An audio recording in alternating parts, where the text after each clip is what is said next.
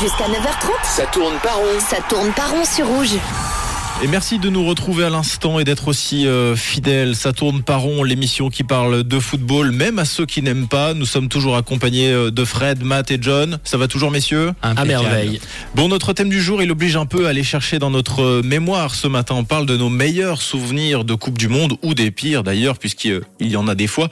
On a pas mal de réactions sur le WhatsApp, John. hein Oui, on a Patrick qui veut nous parler du match qui l'a le plus marqué dans sa vie. On t'écoute. Coucou Patrick.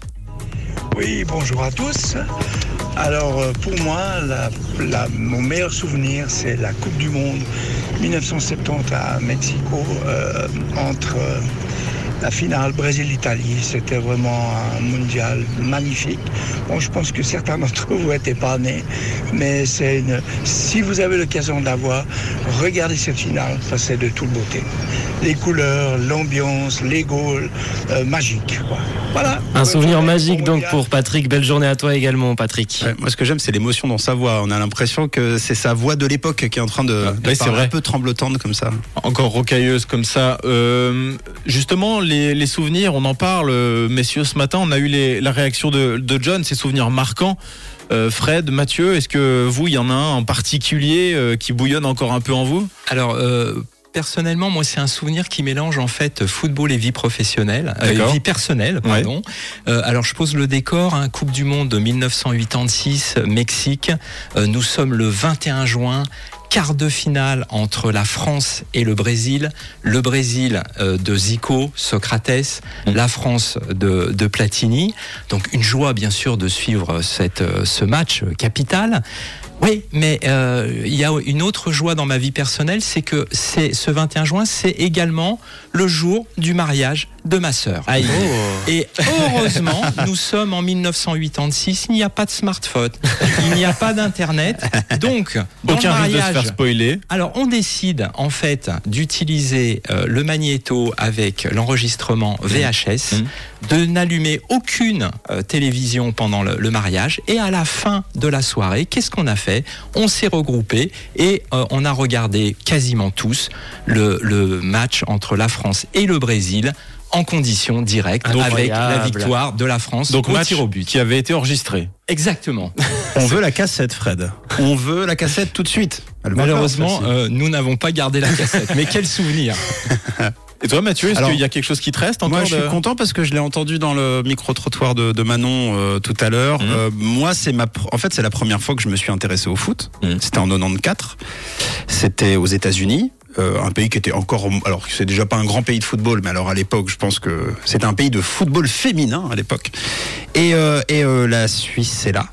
Et la Suisse est là pour la première fois depuis 30 ans, je crois. Le mondial 66, c'était le dernier avant ce mondial 90. Et alors surtout, c'est mal embarqué. On a une très grosse équipe qui s'appelle la Roumanie à l'époque, la Roumanie euh, d'un certain Hadji. Enfin, l'équipe est complètement exceptionnelle à l'époque, et surtout elle domine complètement la poule. Euh, et et euh, on a entendu dans l'ex- l'extrait, on atomise la Roumanie. Je crois qu'on les bat 4-1 à 4-1, l'époque. On se fait éliminer en huitième de finale. Évidemment, comme d'habitude par l'Espagne. J'en suis même pas certain. Désolé si je dis des bêtises. Je crois que c'est l'Espagne en huitième de finale, si mes souvenirs sont bons. Et surtout, au-delà de ça, je découvre ce que c'est le football.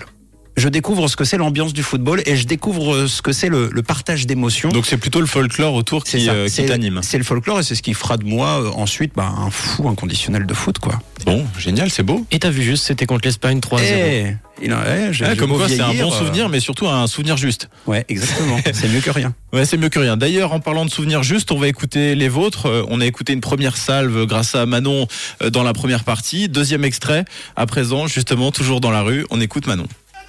Alors, le, alors personnellement, le pire souvenir de ma vie, c'est Suisse-Ukraine qu'on perd en penalty. J'y étais. Ouais. J'ai pleuré toutes mes larmes. J'étais à Cologne. C'était horrible.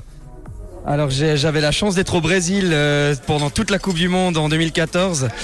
Euh, le meilleur souvenir c'était Suisse-Honduras à Manaus où on a gagné 3-0. Le pire c'était Suisse-Argentine, on a perdu euh, à la 120e où j'ai pleuré toutes les larmes de mon corps comme l'a fait mon ami Marco à Cologne. Moi c'était à Sao Paulo et je pensais qu'on allait le faire et voilà, je suis resté une heure dans le stade tout seul parce que c'était absolument atroce. Alors, le meilleur souvenir en Coupe du Monde, c'était le. D'ailleurs, j'ai le maillot. Le Suisse-Roumanie en 1994, quand on gagne 4 à 1. Oui. Et j'espère que le meilleur souvenir va arriver. Ah, ça c'est une parole sage. On espère que le meilleur souvenir va arriver. En tout cas, ce souvenir de 94, il reste, hein, celui-là. C'est super aussi là les gars qui font le Brésil, qui font l'Allemagne pour Ouais. assister. Moi, j'ai jamais eu la chance de, de, de- de participer, d'assister à un mondial. Ça doit être. Mm. ça doit être Comme quoi, le, sport et le foot est vraiment vecteur, euh, vecteur d'émotion, vecteur d'argent également. À présent, il est l'heure de mettre un peu le nez dans les comptes. Fred, tu t'es intéressé à la valeur financière des équipes nationales ce matin, la valeur financière qui est évaluée d'ailleurs par un organisme indépendant basé à Neuchâtel, le CIES. Et si on se penche sur les sélections nationales présentes au mondial, quelle est un peu la valorisation financière de l'ensemble du plateau? Alors, euh, 831 joueurs disputent cette euh, Coupe du Monde au Qatar et quand on additionne effectivement leur valeur marchande, on arrive quand même à la coquette somme de euh, 15 milliards de francs, Wow. ce qui représente 18 millions en moyenne euh, par joueur. Et si on entre un peu dans le, dans le détail des différentes sélections, j'imagine qu'il y a- il y, a des contrastes assez saisissants. Alors oui, euh, bien sûr, hein, ça on s'y attendait. Alors il y a déjà le club très fermé euh, des valorisations supérieures à 1 milliard.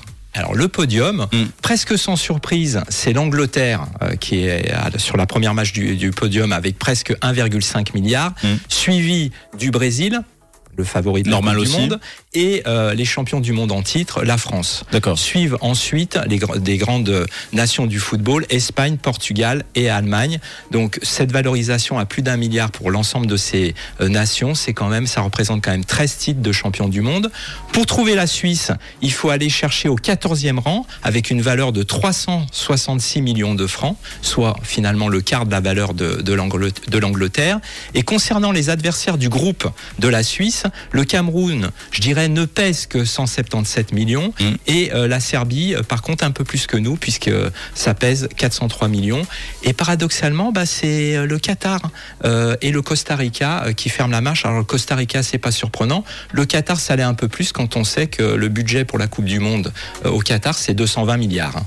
Et alors, si on va vraiment au plan individuel, hein, ce matin sur justement ces valeurs financières, quelles sont les, les pépites financières de ce mondial Alors, ce sont souvent des très jeunes joueurs avec un fort potentiel, bien sûr, de développement.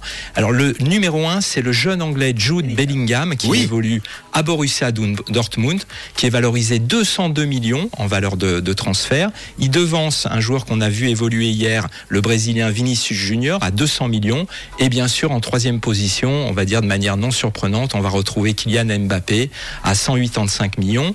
Et chez les Suisses, euh, finalement, bah, alors ça c'est un peu une surprise, la plus grosse valorisation, c'est le gardien numéro 2 de la Nati, euh, Grégor Kobel. Oui, mais, mais qui est jeune et qui a beaucoup Voilà, d'avenir et qui a du lui. potentiel. Ouais. Mais on pouvait s'attendre peut-être à un titulaire à. Dortmund. à Dortmund et qui est incroyable.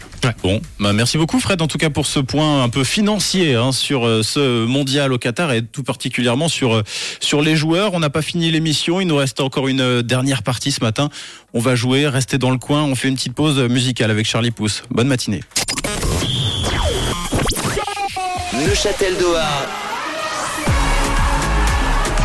7685 km. Ou sinon, écoute rouge.